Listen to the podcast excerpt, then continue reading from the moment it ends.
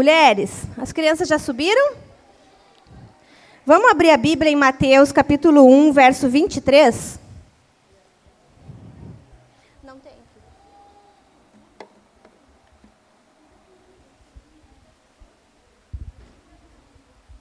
Mateus capítulo 1, verso 23.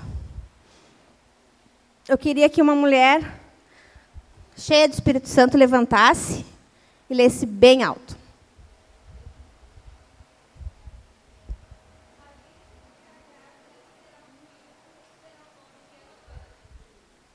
A virgem ficará grávida, dará à luz um filho, que receberá o nome Emanuel, que significa Deus conosco.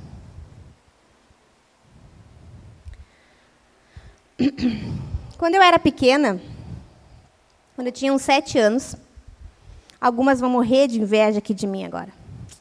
Eu passei de ano e eu ganhei do meu pai uma calói cessezinha. Algumas vão entender do que eu estou falando. Era o sonho de toda a guria. E a minha era lilás com branca.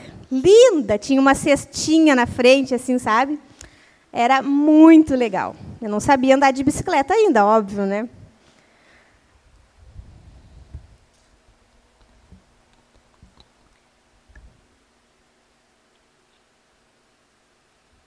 Meu pai me levava no campinho nos fins de semana, um campinho perto de casa, para aprender a andar de bicicleta. E aí ele ia segurando no banquinho atrás e eu ali, né, pedalando. E eu cuidava meu pai pela sombra, para ver se ele ainda estava segurando meu banquinho, né? Olhava assim, quando eu via que não enxergava a sombra do meu pai, eu me desesperava, me assustava e desequilibrava e caía. A verdade é que todas nós somos assim. Na vida, no dia a dia, no meio de algum momento difícil, quando nós olhamos ao nosso redor e nós não enxergamos o nosso Pai nos segurando, a nossa tendência é cair. Quando nós olhamos as situações adversas e nós não vemos nem a sombra de Deus, a gente se desespera e cai. A notícia boa é que Jesus sabia que nós seríamos assim. Ele já tinha algo preparado de antemão para nós. A questão toda é que, mesmo que eu não visse que o meu pai estava ali, às vezes eu olhava e eu não conseguia enxergar a sombra, mas ele sempre estava ali. E eu nunca consegui cair, eu nunca cheguei até o chão. Porque quando eu me desequilibrava, que eu ia caí no chão, o meu pai estava ali e ele me segurava. Essa é a verdade que eu vim trazer para vocês. Ainda que a gente não enxergue, o nosso pai está ali, segurando a nossa bicicletinha. Esse texto nos fala de um Deus conosco. A virgem conceberá, dará luz um filho, dará luz a um filho. O seu nome é Manuel, que significa Deus conosco.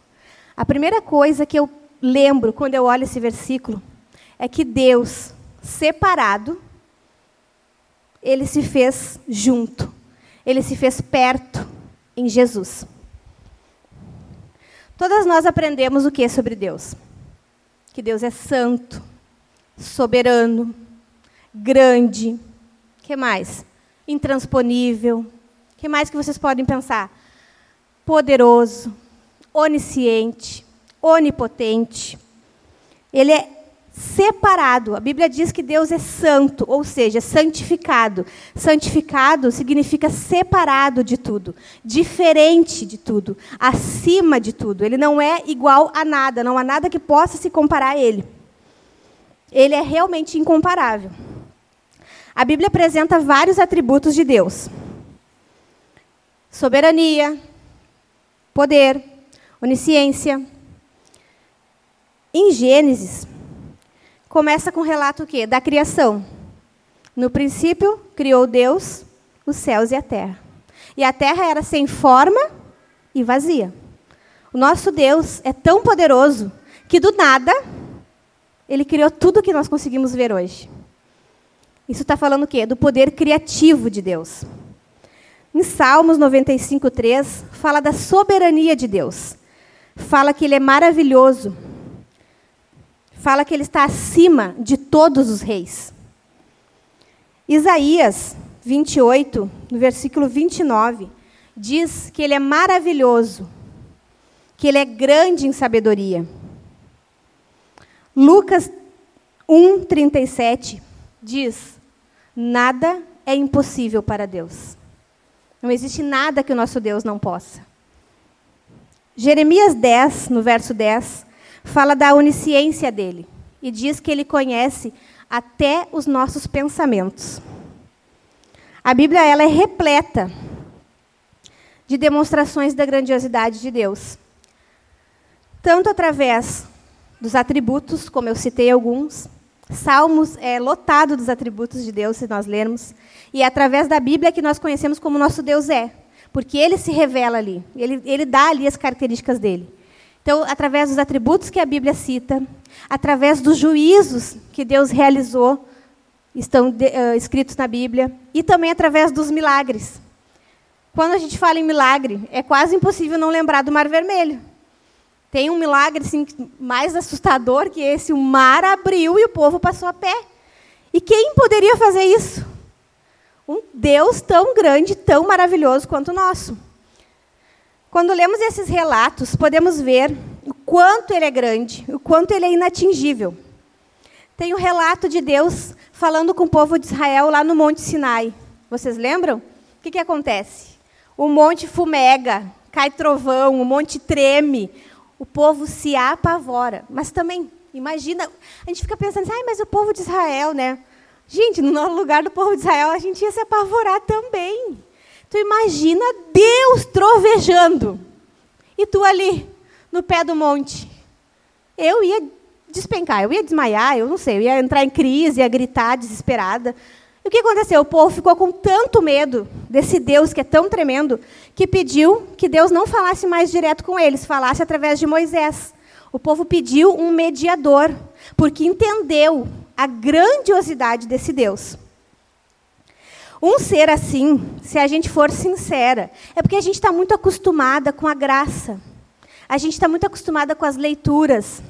Mas, se a gente for pensar, um ser assim, tão grande, tão poderoso, justo, santo, inexplicável, impossível de compreender completamente, realmente ele é assustador. Ele é apavorante.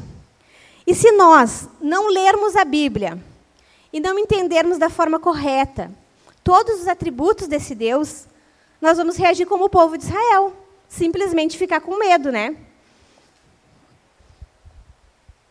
Agora pense comigo. Imaginem o máximo, e nossa mente é limitada, mas imagine o máximo da grandiosidade desse Deus. O quão grande tu consegue imaginar que ele seja. O quão poderoso tu consegue imaginar que ele seja. Vai tentando, vai tentando, porque tu vai tentar, vai imaginar e não nunca vai atingir o quanto realmente ele é.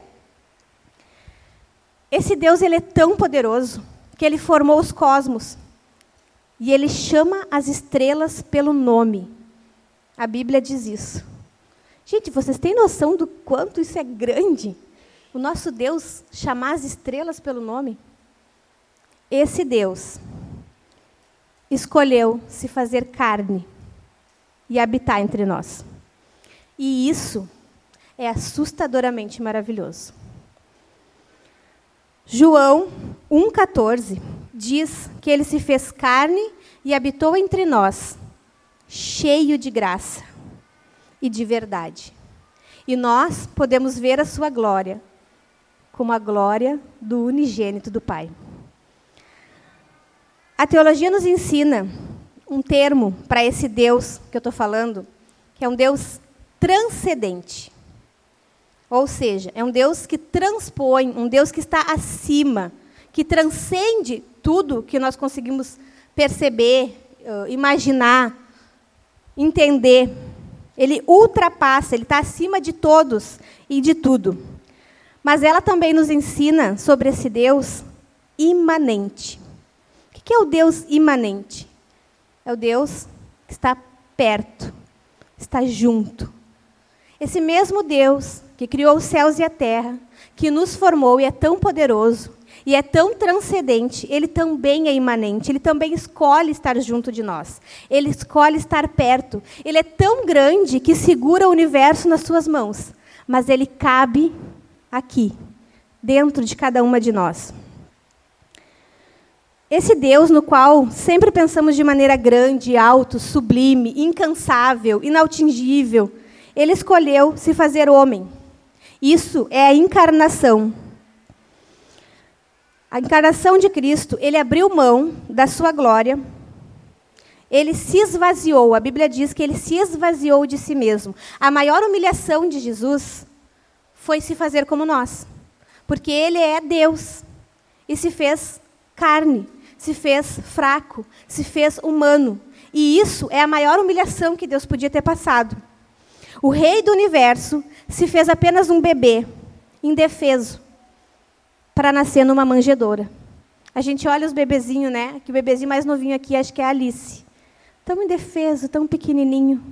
Vocês conseguem compreender, mensurar o mistério que é isso? Se Deus maravilhoso se fazer um bebezinho tão pequenininho, tão necessitado, tão frágil, carente de cuidados, esse Deus fez isso para estar perto de nós. Por isso é que a Bíblia diz que nós temos um sacerdote que se compadece de nós. Ele vive para interceder por nós. Porque o nosso Deus, ele se fez fraqueza. Ele sabe o que é viver nessa terra. A Bíblia diz que ele foi um homem de dores e desprezado. Nós não estamos sozinhos. O nosso Deus sabe o que nós passamos no nosso dia a dia. Ele passou. A diferença é que em tudo ele foi tentado, em nada ele pecou. O mundo que ele criou, o mundo que ele sustenta com as mãos, tem as marcas da pegada dele. E isso é tremendo. Muitas vezes, depois que a gente conhece a teologia reformada, a gente passa a se relacionar com Deus de uma forma incompleta e até extremista. Nós nos relacionamos com Ele uh, como se Ele não fosse um Deus pessoal, como se Ele não notasse o indivíduo, como se Deus olhasse apenas no coletivo, mas eu não significasse nada, como se Ele não olhasse apenas para uma pessoa.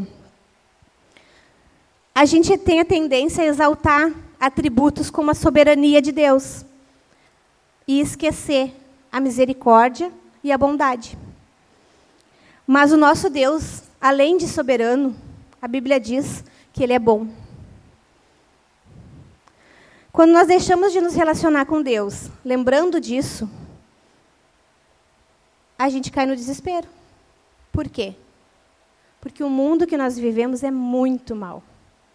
E nós nos deparamos com isso quando eu, eu, eu vivo muito a vida da igreja. Eu quase não tenho amigos que não vêm na igreja. Então, eu vejo famílias da igreja, eu vejo casamentos da igreja. Eu quase não me deparo com a violência da cidade, eu quase não me deparo com a maldade.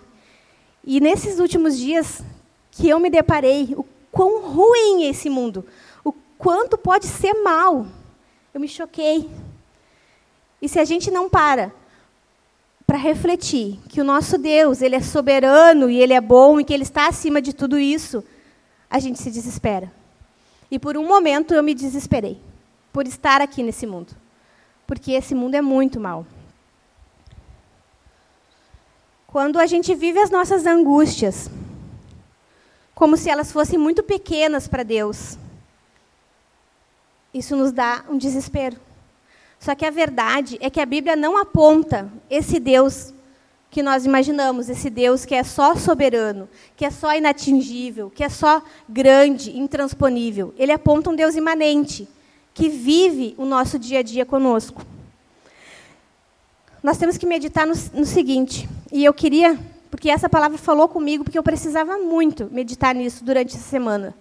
E eu queria que vocês levassem isso para a vida de vocês as minhas palavras são limitadas, mas que o Espírito Santo possa lembrar vocês disso quando vocês forem para casa. Que, que, a gente possa lembrar que Jesus, ele se revelou a multidões. No Sermão do Monte, ele falava para muita gente. Mas ele também se revelou, ele disse: Eu sou, para uma única mulher sedenta no poço de Jacó.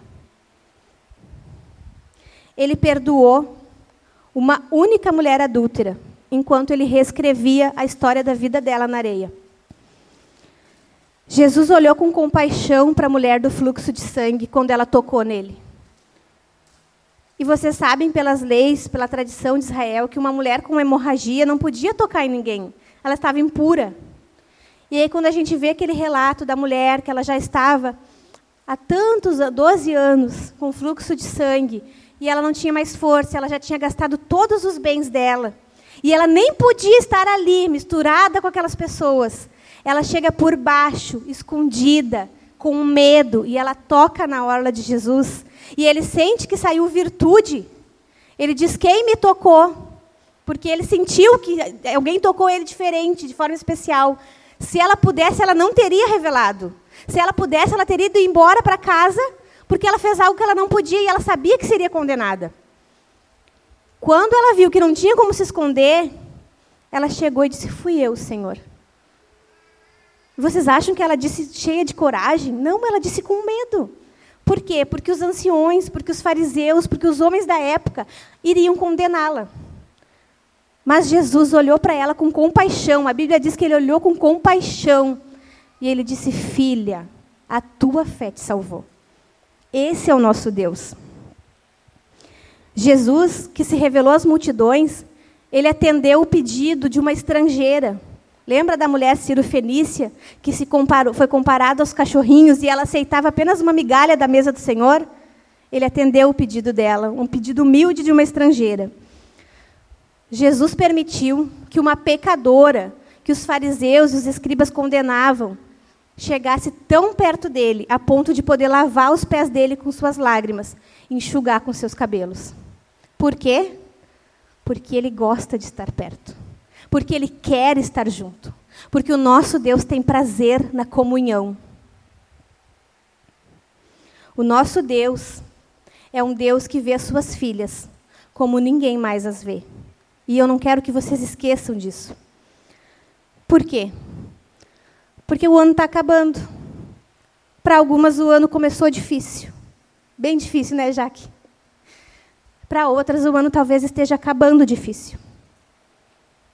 Talvez algumas de nós tenha passado ou esteja passando por momentos tão difíceis que não consegue ver Deus junto. Que você olha ao redor e não percebe mais Deus junto de você. Não consegue enxergar nem a sombra dele. Eu queria te dizer que não tem problema. Porque o fato de você não ver, o fato de você não perceber, não faz ele estar mais longe. Ele continua ali, juntinho. Ainda que você agora não consiga ver, ele sempre está aí, segurando a sua bicicletinha. Ainda que você esteja passando por algo que nós chamamos de a noite escura da alma, e infelizmente todo cristão passa por isso um dia. Ainda que você olhe ao seu redor, e tenha somente trevas. Olha o que a Bíblia diz sobre esse Deus. João 1, 4 e 5, falando sobre a encarnação de Jesus. E ele é a luz dos homens. E as trevas não prevalecem contra ela. Glória a Deus. Jesus, ele não desfaz apenas as trevas ao nosso redor. Jesus desfaz as trevas dentro de nós também. Você pode chorar, você pode sofrer e pode desabafar com ele. O quanto você precisar. Você pode dizer para ele e contar que você precisa urgentemente que ele desfaça essas trevas dentro de você. Ele vai te olhar com a mesma compaixão que ele olhou para a mulher de fluxo de sangue. Jesus não está agora sentado num trono despreocupado. Ele está bem perto. E mais do que isso, a Bíblia nos fala que ele vive para interceder por nós. O que, que eu quero te dizer com isso? Se apodere dessa palavra. Tome para si. A gente às vezes não usa o termo, né? Tome posse, porque ficou muito mal usado. Mas nos comentários de Calvino, de Salmos, tudo que eu vejo ele fazendo é tomar posse. Ele pega aqueles salmos que Davi recita e ele toma para ele. E eu quero isso. Que você tome posse dessa palavra. Que Jesus vive para interceder por você. Que você possa, como a Bíblia diz, entrar no trono da graça com confiança. Porque nós temos um sumo sacerdote que se compadece de nós que você possa entregar qualquer treva que possa haver na sua vida em oração. E se não conseguir orar, não tem problema. Pode entregar através das lágrimas. Ele vai entender. E o Espírito Santo, ele pode te consolar, te fortalecer, até você conseguir sentir a presença dele. E deixa eu te dizer uma coisa: a presença dele é suficiente para qualquer situação. Então, a primeira coisa que a gente aprende com esse texto é que um Deus que era inatingível, em Jesus, ele se fez perto. A segunda coisa é que a encarnação, a encarnação de Cristo, é Deus reconciliando consigo o mundo através de Jesus. Normalmente a gente se relaciona com Deus com base nos relacionamentos que nós tivemos. É a tendência, né? É o natural porque nós temos limitações humanas. Com aquilo que nós aprendemos durante a vida, né? com as pessoas. Quando nós não subordinamos os nossos sentimentos e as nossas experiências ao que a Bíblia diz, ao que a Bíblia ensina e aos pés da cruz, nós acabamos moldando a nossa forma de ver o mundo e até a forma de ver Deus, de acordo com aquilo que nós vivemos. E, infelizmente, muitas de nós tivemos relacionamentos errados com os pais. Algumas tiveram um pai ausente. Algumas de nós, talvez, não foram criadas pelo pai. Para outras, o relacionamento com o pai é algo tão distante, sem afeto, sem intimidade. Infelizmente, algumas de nós nem criadas pelos pais, nós nem conhecemos os pais. Acontece. Essa é a consequência de um mundo cheio de pecado. Essa é a consequência de um mundo cheio de homens maus, pecaminosos. Então, nós temos a tendência a nos relacionar com Deus, e eu notei isso na vida. Nós nos relacionamos com Deus, nosso Pai, do mesmo jeito, comparando como se ele tivesse as mesmas características do nosso Pai. Então, nós temos a tendência a imaginar um Deus com base nas características dos homens que nós conhecemos, como se ele pudesse nos abandonar, como se ele fosse um pai severo, que eu não posso, consigo cumprir as regras à risca, ele está pronto a me chicotear. Vocês não têm, é, nunca se pegaram pensando? Eu, eu, eu me dei conta uma vez de que eu sempre pensava, imaginava Deus, eu nunca imaginava Deus bondoso.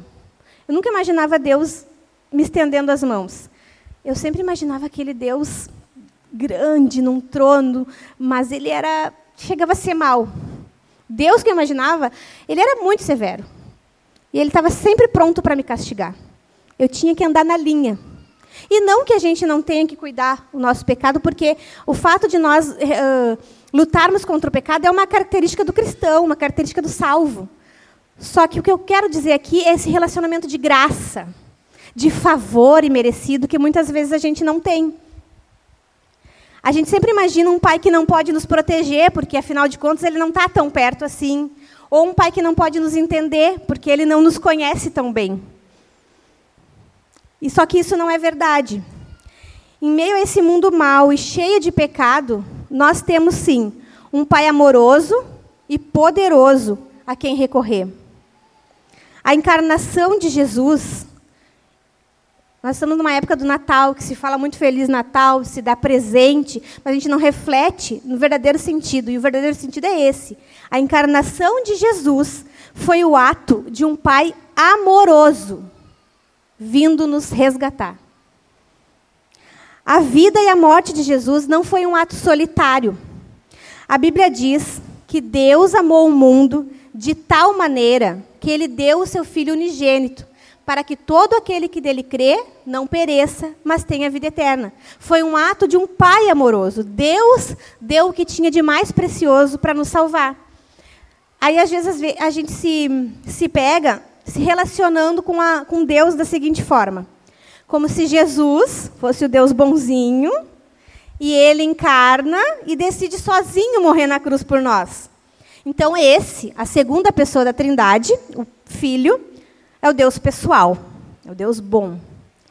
E Deus é aquele ser sublime, aquele Deus mau, ele é mau. Ele está sentado num trono, soberano, e ele só quer glória para ele, e é totalmente inatingível, insensível, não se relaciona conosco. Aí o que, que acontece? Com essa visão errada da teologia, a gente acaba dividindo Deus. O bom e o mal, o policial mal e o policial bom. Como se a primeira pessoa fosse apartada da segunda pessoa. Deus Pai fosse apartado de Deus Filho. Como se Deus fosse um ser caprichoso e distante, sentado num alto e sublime trono.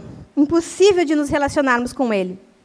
A verdade é que a Bíblia nos revela que do nascimento na manjedoura até a morte na cruz é Deus, Deus, e não Jesus. Deus nos reconciliando com Ele, não só Jesus. É Deus nos convidando à comunhão com Ele e nos amando. E não porque Ele precisa de nós, mas porque o nosso Deus é trino e Ele é amor transbordante. Na Trindade existe tanto amor, tanta comunhão que transborda. E esse transbordar do amor de Deus é a encarnação de Cristo para nos salvar. Isso que é o Natal. Na Bíblia, Jesus nos ensinou a orar. Como é que é a oração? Pai nosso, que está no céu. Por que, que Jesus nos ensinou a orar dessa forma? Porque essa é a forma correta de nós vivermos e nos relacionarmos com Deus como Pai. Nós não só devemos, mas nós podemos nos relacionar com Deus como Pai. Deus é o nosso Pai e é da Sua vontade que vivamos como filhas. Ao contrário do que você pode ter vivido, filhos são amados, são protegidos. Talvez a sua experiência de vida não foi essa, mas filhos, eles são queridos. Os pais querem estar perto, os pais querem proteger, os pais querem cuidar, e não deixam de na, nada que aconteça, querem estar sempre ali, junto. E o nosso Pai, Ele é o Deus Todo-Poderoso, Criador dos céus e da terra. Não é isso que a gente confessa todo final do culto? Eu creio em Deus Todo-Poderoso, Criador do céu e da terra. Só que muitas vezes é o credo apostólico que a gente fala todo final do culto aqui, né? Só que muitas vezes a gente recita o credo. Só que a gente não toma para nós o credo. No dia a dia, eu esqueço que o meu Pai é o Pai, o Deus Todo-Poderoso, Criador do céu e da terra.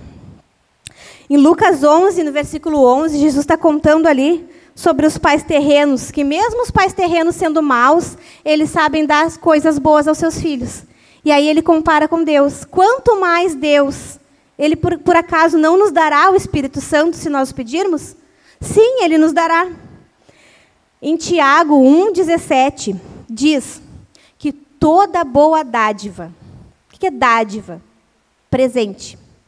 Toda boa dádiva vem do Pai das luzes.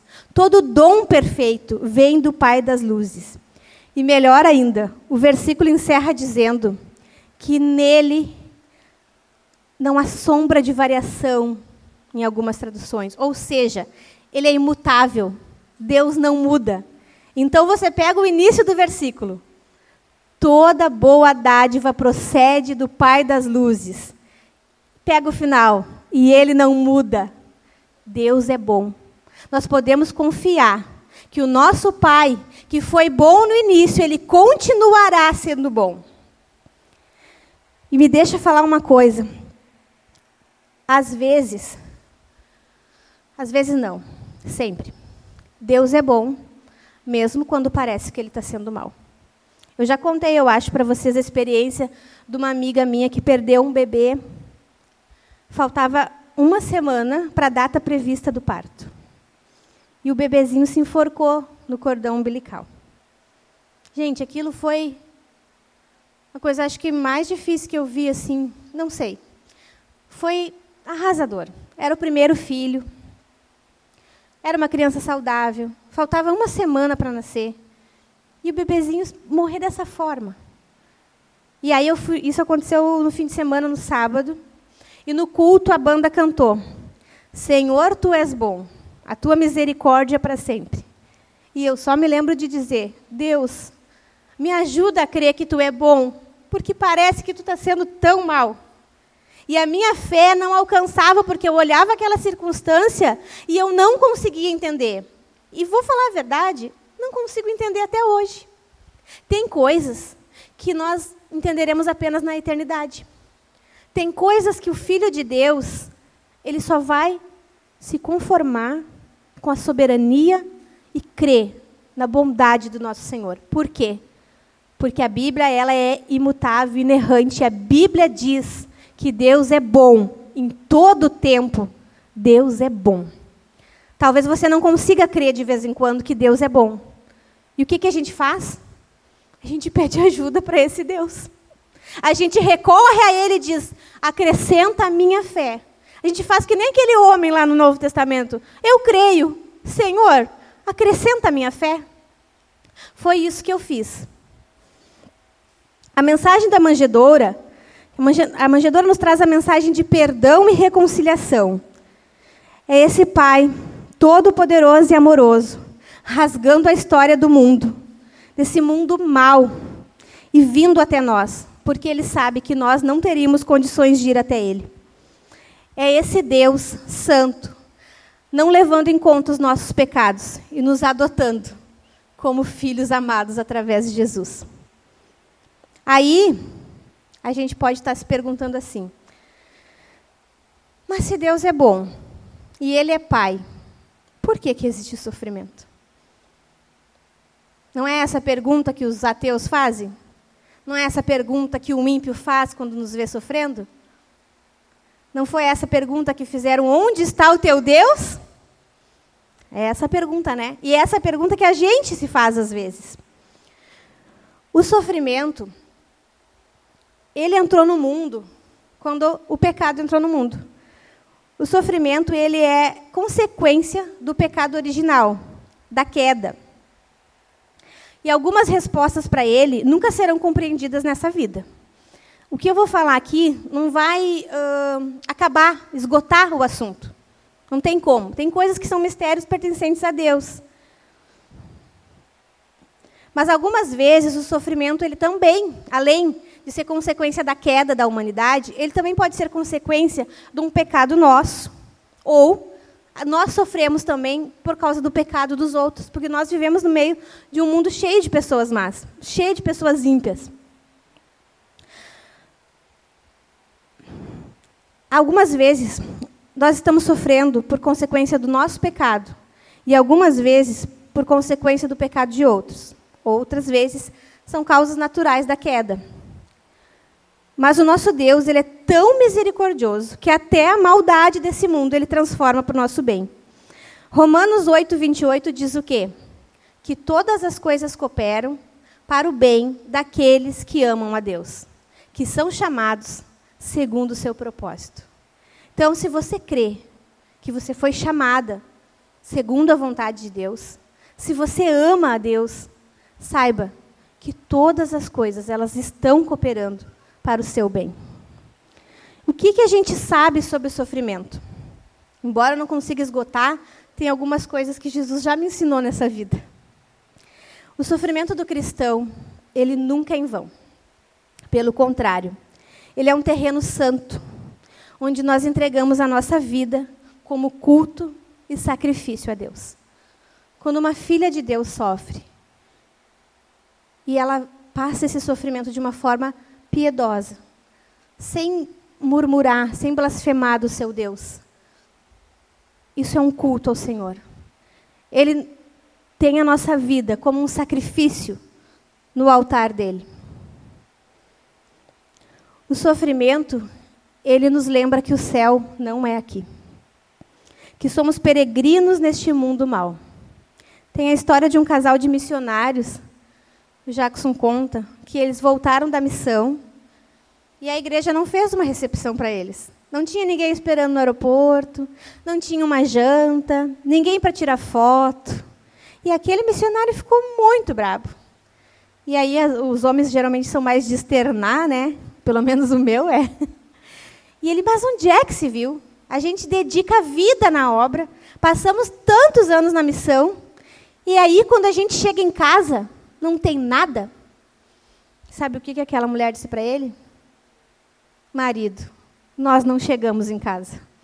O nosso lar não é aqui em última instância, o que nós estamos vivendo, as situações que nós passamos, não é a palavra final para a nossa vida, porque nós somos passageiros. Nós podemos passar pelo deserto da vida. Nós podemos até de vez em quando fazer uma tendinha e morar nesse deserto ruim. Mas aqui não é o nosso lar. E o sofrimento ele nos lembra disso, que nós não podemos nos acomodar, porque o céu é o nosso lar. O sofrimento nos faz ter vontade, ter saudade do céu. O sofrimento, ele também nos molda e nos faz perceber a nossa fragilidade e a necessidade de um Salvador. Gente, todos nós acho que já vimos, né? Pessoas que viveram a vida inteira deleitando-se no pecado, soberbas, e muitas vezes ficam uh, doentes, ou vem a falência, acontece alguma coisa e tu nota que aquela pessoa foi quebrantada e a pessoa começa a ouvir a, a palavra de Deus de outra forma. Várias pessoas têm esse testemunho. Acho que foi o Lucas que nos contou do pai dele, que ele nunca quis ouvir a palavra de Deus. E aí aconteceu que ele perdeu todo o dinheiro que ele tinha e ele foi quebrado, quebrantado. E aí ele se converteu, ele, ele teve uma doença só que ele viveu ainda mais alguns anos, ele pôde servir o Senhor, e ele se converteu, e hoje nós cremos que ele está na glória com o Senhor. Foi uma forma de Deus trazer ele para perto. O sofrimento ele nos faz lembrar que nós precisamos de um Salvador. C.S. Lewis diz que o sofrimento é o megafone de Deus para esse mundo ensurdecido. Quando vivido com piedade e fé, o sofrimento ele também glorifica a Deus. Hebreus 11, que é a galeria dos heróis da fé, tem um versículo ali que fala sobre as pessoas que foram torturadas por Cristo, por amor a Cristo. Muitos foram cerrados ao meio, foram crucificados de ponta cabeça. Muitos cristãos foram torturados. Hebreus fala sobre aqueles que morreram. Só que vocês imaginam que o sofrimento foi tão grande daquelas pessoas e aquilo glorificou tanto ao Senhor que foi parar na Bíblia inspirado pelo Espírito Santo. O sofrimento pode edificar os outros. O nosso sofrimento pode edificar nossos irmãos. Em janeiro desse ano, dia 29 de janeiro, eu fui para o hospital com um aborto espontâneo. E eu sempre tive muito medo de ter aborto antes de engravidar. E aí foi triste. É, é, é, não sei explicar, mas é um momento assim muito triste. E eu me lembro eu, que eu lembrava da minha amiga essa, que perdeu o bebezinho enforcado no cordão umbilical. E essa minha amiga é muito piedosa. E aí eu, eu passei com ela, passei bastante tempo com ela quando ela perdeu o bebê. E em nenhum momento eu vi ela reclamar. Em nenhum momento eu vi ela murmurar. Ela chorou, sofreu, ficou meses de luto. E aí o esposo dela conta que ela teve que que o bebê dela ela teve que ter um parto, né? Ela tentou ter de forma nat natural, não conseguiu porque o bebê não ajudava, é muito sofrido. E aí ainda assim ela teve que fazer a cesárea. E aí o médico perguntou para ela se ela queria ver o bebezinho. Isso o marido dela contando. E ele é um homem forte, que chega a assustar quando esses homens choram, né? E aí ele disse que na hora ela disse que queria ver. E ele achou assim, poxa, agora ela vai se desesperar, né? E aí, em vez dela chorar, ela deu um sorriso e disse: Ah, meu filho amado, a mãe estava te esperando. Mas ela se conformou que ele estava na glória com o Senhor. Ela conseguiu, de alguma forma, entregar aquele sofrimento todo dela e ainda sorrir porque sabia que o Deus dela tinha levado o filho dela, que ainda que ela estivesse esperando, o Senhor soberano decidiu levar com ele. E aí eu acompanhei aquela mulher e eu vi assim, quanta fé ela tinha. E quando eu perdi meu bebezinho, toda vez eu lembrava dela. O sofrimento que essa mulher passou, a forma com, como ela passou pelo sofrimento, a forma piedosa, a forma tão confiante, tão cheia de fé, me inspirou a ser um pouquinho mais piedosa, um pouquinho menos reclamona, a passar com um pouquinho mais de coragem pela minha tribulação. Então, o nosso sofrimento, a forma com que nós vamos passar, alguém vai observar e vai edificar outras pessoas, vai fortalecer, vai servir de exemplo. E isso vai glorificar Jesus. Em meio ao sofrimento, nós nos tornamos mais dependentes e conhecemos mais a Deus. O que, que Jó diz depois de tudo que ele passou? E a, a, a história de Jó é muito famosa, não tem quem não conheça. Ele diz: Antes eu te conhecia só de ouvir falar, mas hoje os meus olhos te contemplam. Porque depois que nós passamos por algo assim, os nossos olhos percebem Deus de uma maneira diferente. A verdade é que as situações mais penosas, e isso eu levo para a minha vida, as pessoas que mais te fizeram mal, elas não passaram despercebidas aos olhos do seu pai. Ele não joga dados com a nossa história, e nada que ocorre na vida de suas filhas morre no acaso. Mas ele usa até as maiores maldades para o nosso bem e para nos transformar à semelhança do seu filho. O Natal é sobre Deus vindo sofrer para nos resgatar do sofrimento. Você pode estar sofrendo por consequência da queda da humanidade, por causa do seu pecado ou pelo pecado de alguém. Seja qual for o motivo, Jesus é a redenção para isso. Jesus está hoje redimindo esse mundo caído, esse mundo mau que nós não gostaríamos mais de estar nele. Deus não está mais irado com você. Por quê? Porque Ele olha para você, porque Ele olha para nós através de Cristo. Sobre ele repousou toda a maldição do pecado.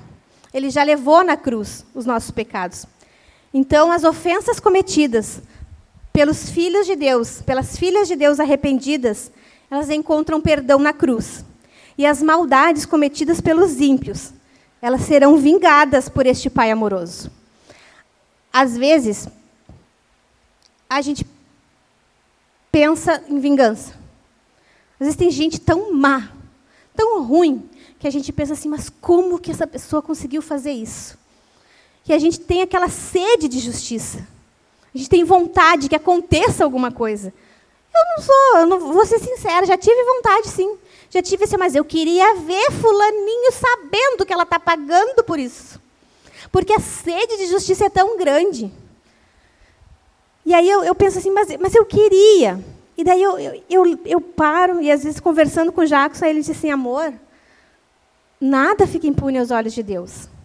Aquilo que foi feito, que não teve arrependimento, nosso Deus é um, é um santo juiz, juiz justo. E ele não deixará nada impune. E às vezes a gente pensa assim, mas eu não estou vendo.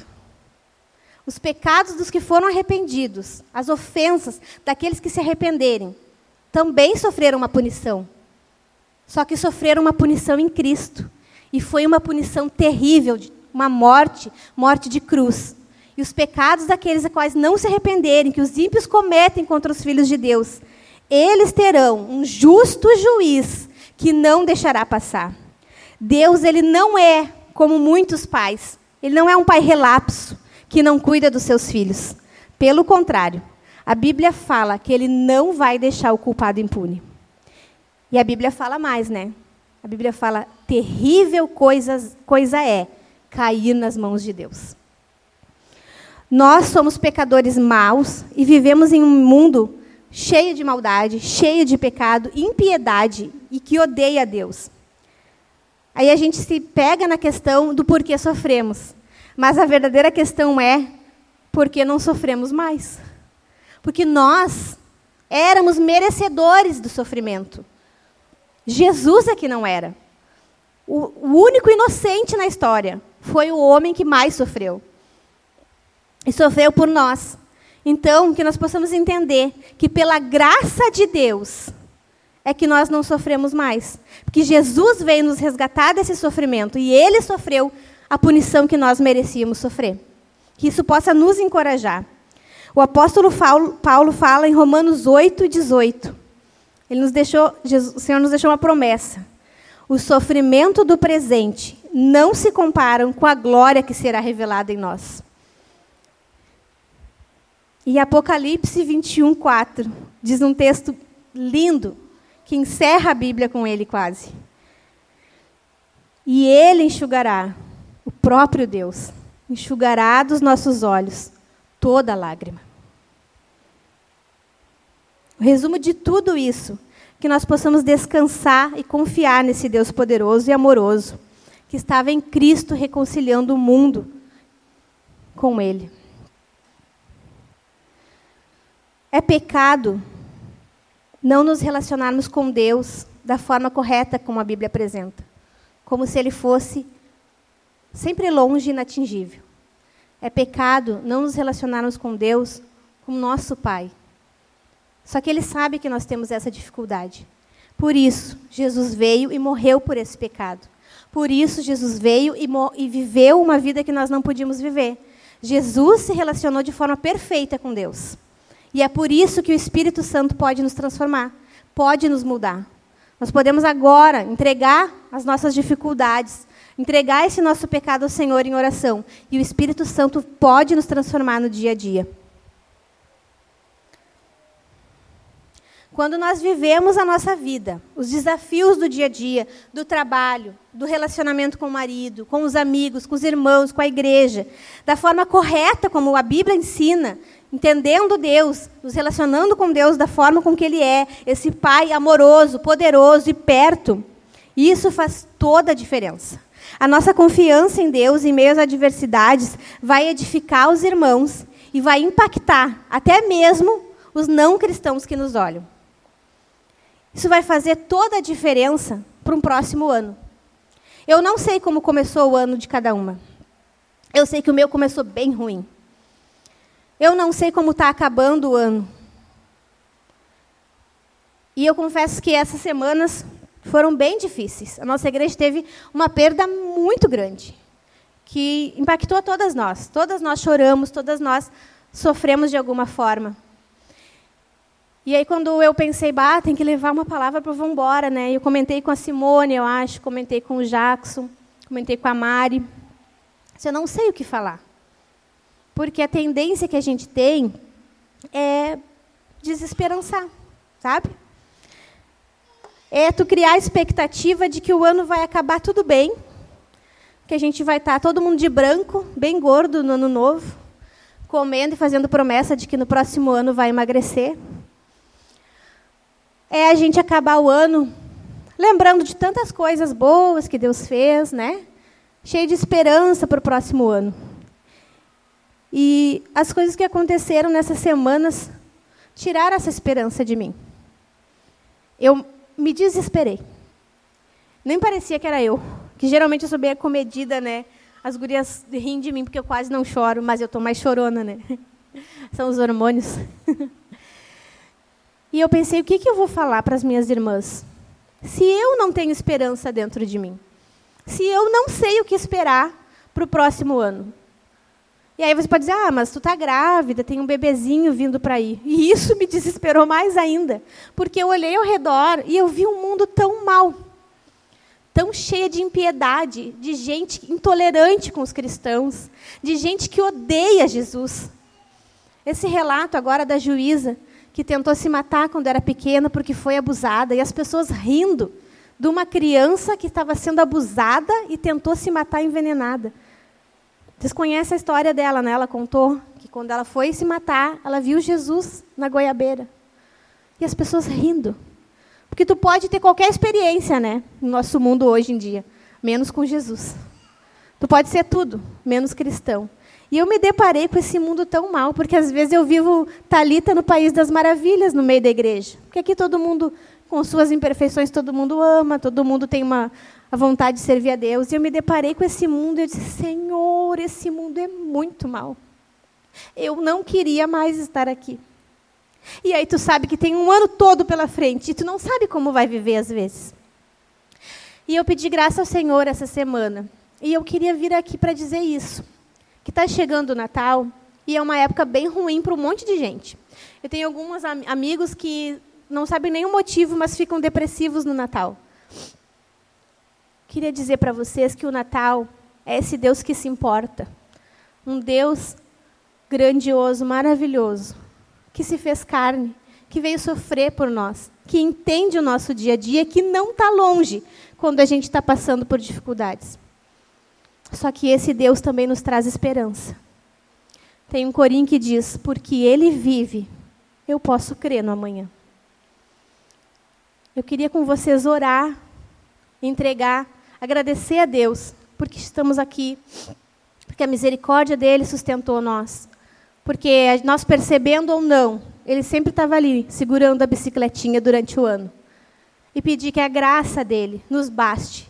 Porque a Bíblia diz: a minha graça te basta. Que a gente possa entender que a graça dele nos basta para o próximo ano. Que para toda e qualquer situação, ele será suficiente. Que nós não venhamos esquecer da real mensagem do Natal, que é esse Cristo nos reconciliando com Deus. Amém? Tem uma pergunta do catecismo.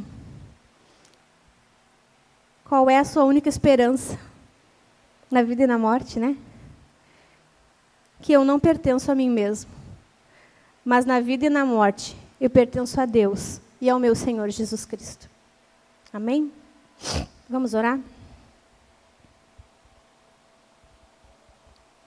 Senhor, Deus de toda consolação, Obrigada por estarmos aqui. Obrigado, Senhor, por este ano. Pelas minhas irmãs que podem estar sentadinhas aí nessa cadeira ouvindo a tua palavra. Obrigada, Senhor, porque nós passamos dias muito felizes que o Senhor nos concedeu. E obrigada, Senhor, porque a tua mão, a tua mão nos sustentou quando passamos dias muito difíceis. Nós viemos entregar as nossas vidas a Ti, como um sacrifício vivo, Senhor.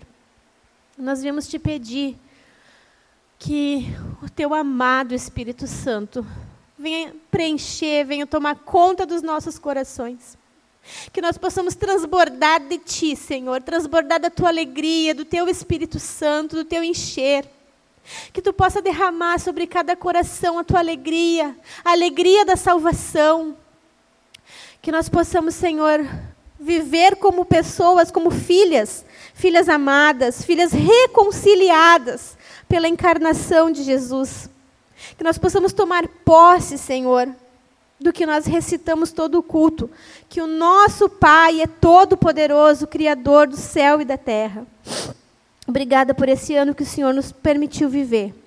E nós te entregamos, Senhor, o ano de 2019 nas tuas mãos que nós possamos sermos missionários nessa cidade, nesse mundo tão ímpio, tão mal que nós vivemos. Que nós possamos ser cheias do Teu Espírito Santo e despertadas para fazer a diferença. Que a forma com que nós vivemos e nos relacionamos contigo possa impactar aqueles que vivem ao nosso redor. Nós te pedimos e te agradecemos desde já, para o bem da tua igreja, para a fama do teu nome, Jesus. Amém.